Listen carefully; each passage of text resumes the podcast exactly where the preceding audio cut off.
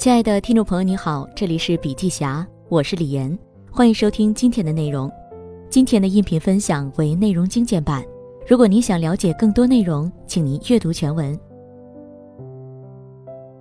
创办两家世界五百强公司，七十九岁高龄成功拯救日航，敬天爱人，企业家中的哲学家，这些通通是稻盛和夫身上的标签。他说自己经营企业持续获得成功，原因就是自己采取了基于坚实的经营哲学和精细的部门独立核算管理之上的，被称作阿米巴经营的经营方法。阿米巴经营很多人都听说过，但它到底是什么呢？又有什么厉害之处呢？很少有人能够清晰地讲出来。笔记侠为此采访了盛中和国管理顾问有限公司创始人。日本京瓷阿米巴咨询事业部中国公司原副总经理郭立门，郭立门老师为包括上海来一份、温州冠胜集团、成都竹叶青、新潮传媒和中兴精密在内的八十多家企业提供过最正统的阿米巴经营落地项目咨询，也为包括华为在内的近一千家企业提供过专业的阿米巴经营培训服务。他被中国盛和熟总理事长曹秀云赞誉为现阶段中国最懂阿米巴经营，并能切实为企业提供有效指导的屈指可数的阿米巴专家。下面呢，郭立门老师将讲述最原汁原味的阿米巴经营，让管理者掌握阿米巴经营的基本常识。阿米巴经营的本质是什么呢？阿米巴经营的本质只有一句话：通过组织架构的重构，以部门独立核算制度为载体。为企业培养具有经营者意识的人才，最终在企业内部形成全员命运共同体。不少企业家都误以为阿米巴经营在讲一堆数字、一堆报表，以至于那些天生对数字不敏感的企业家倍感头疼。事实上，阿米巴经营的本质不是数字，数字的背后依然是稻盛哲学。稻盛哲学和阿米巴经营一虚一实。这意味着稻盛哲学既强调心法，同时也注重实践。阿米巴经营有三个目的：第一，确立与市场挂钩的分部门核算制度；第二，培养具有经营者意识的人才；第三，实现全体员工共同参与经营。总体来说，就是更加重视人。阿米巴经营为什么能提升业绩？企业想学习阿米巴经营，导入阿米巴管理机制。多数是为了提升业绩，而阿米巴经营提升业绩只是一个结果，能形成结果必定有其原因。影响业绩变化的因素太多了，行业动态、国家政策、国际大环境、外部资源、内部管理能力等等，乃至疫情，都会对业绩产生重大的影响。最终最能影响业绩变化的因素还是人。在一家企业里面，愿意为企业发展思考的人的数量有多少，决定着这家企业业绩的水平高低。企业的可持续发展，人才是根本所在。短时间的盈利不代表企业就成功了。阿米巴经营之所以能够帮助企业提升业绩，并实现可持续发展、可持续盈利，核心就在于它能真正培养出具有经营者意识的人才。阿米巴经营的人才培养理念。那谈到人，企业家要从三个维度进行思考。第一就是能力，企业内部各个组织部门的人是否拥有专业的能力，比如研发人员的能力，一定程度上会影响企业开发新产品、新服务的创新能力，当然也会影响业绩。第二，热情，管理者们在企业内部是否能够建立起一种机制，激发每个人的主观能动性，让大家都愿意努力奋斗。没有这种机制保障，企业里的人就无法被激发出强烈的工作热情。第三是思维方式，一个人思考问题的方向是否正确，既决定了这个人愿不愿意付出努力，愿不愿意热爱自己的工作，也决定了这个人的能力会不会提升，以及能力会朝哪个方向发展。所以呢，思维方式是最重要的一点，它也决定了另外两个维度的发展方向：宽度和深度。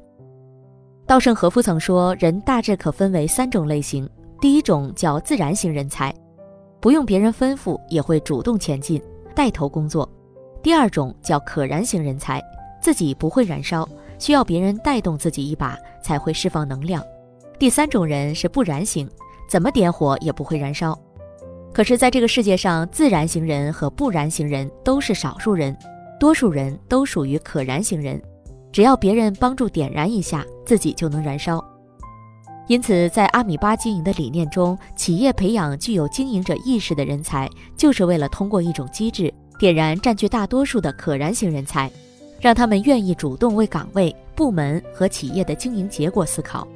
点燃人才后，机制在源源不断地把这些人才输送到各个岗位、各个部门，这样一来，企业就能实现可持续发展。阿米巴经营如何激发人才的潜能？根据上述阿米巴经营的本质，企业导入阿米巴共分为三个阶段。首先呢，通过重构组织架构，把大组织化为小单元，让员工能参与到企业的实际经营过程当中。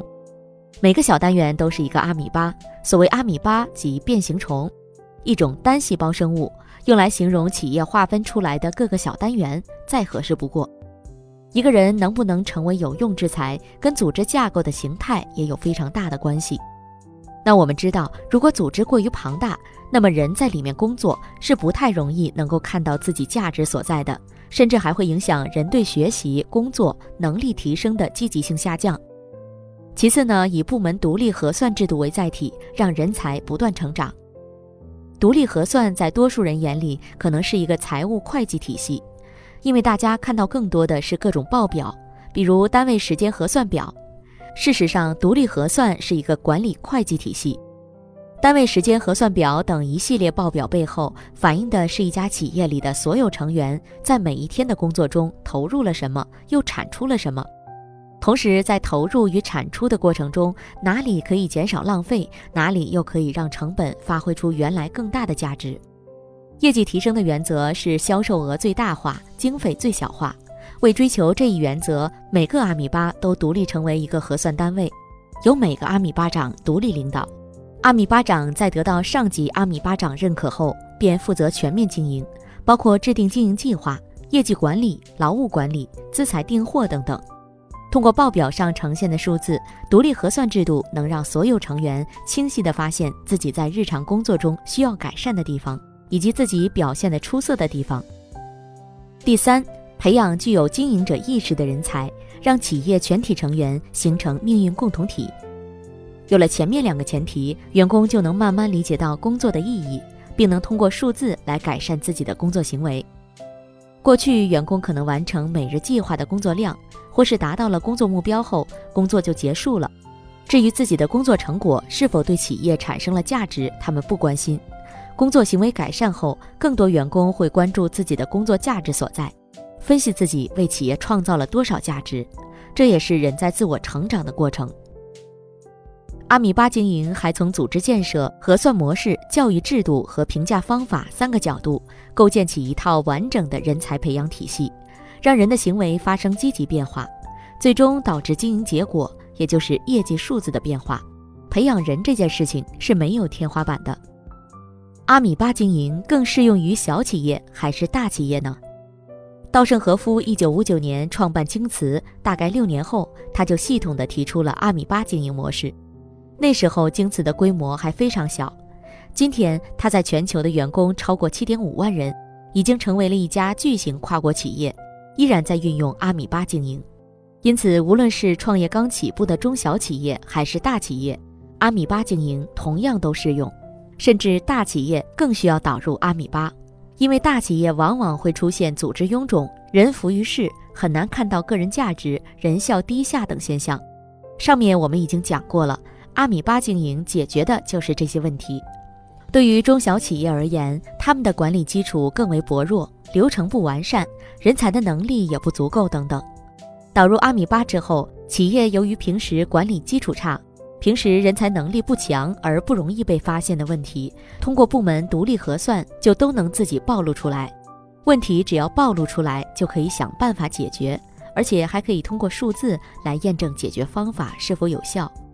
阿米巴经营适用于各个规模、各个发展阶段的企业，只是面对的问题不一样而已，这也是其魅力所在。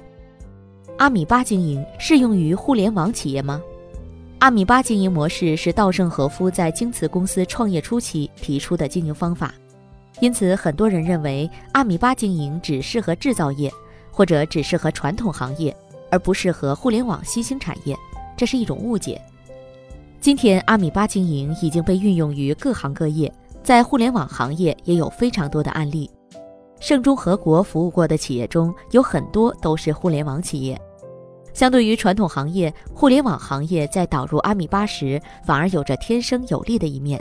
互联网企业普遍更讲生态化，自身也不断孵化出单元性的新项目。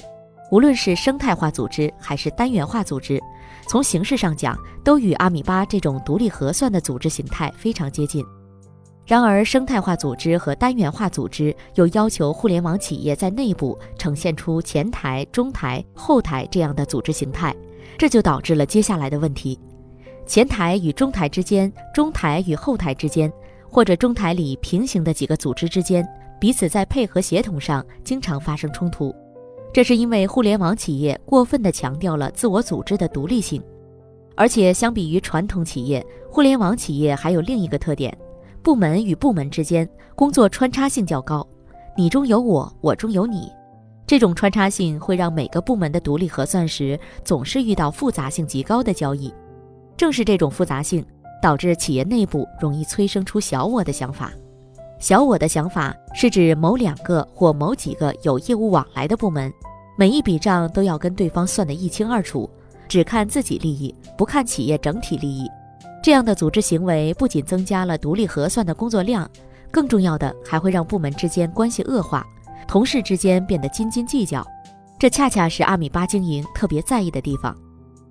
如果每个部门都对一些问题斤斤计较，而不是站在企业发展的大方向上思考问题，那么最终将导致大家的合力变小。大家好不容易各自创造出来的价值，极可能因为部门间的角力，把产生出来的价值抵消掉。互联网企业有天然的组织优势，更便于它导入阿米巴。但是这一组织优势未来可能成为它发展的阻碍，小我意识或者说小我的思维方式必须转化为大我的思维方式。因此，阿米巴经营的背后还是利他的道圣经营哲学。企业里的每个人提高自己的心性，从改变自己开始做起，而不是寄希望于他人先改变，这样企业才能提高经营，不仅业绩提升，还能实现可持续发展。好了，今天的内容分享就到这里，感谢收听，我们下次见。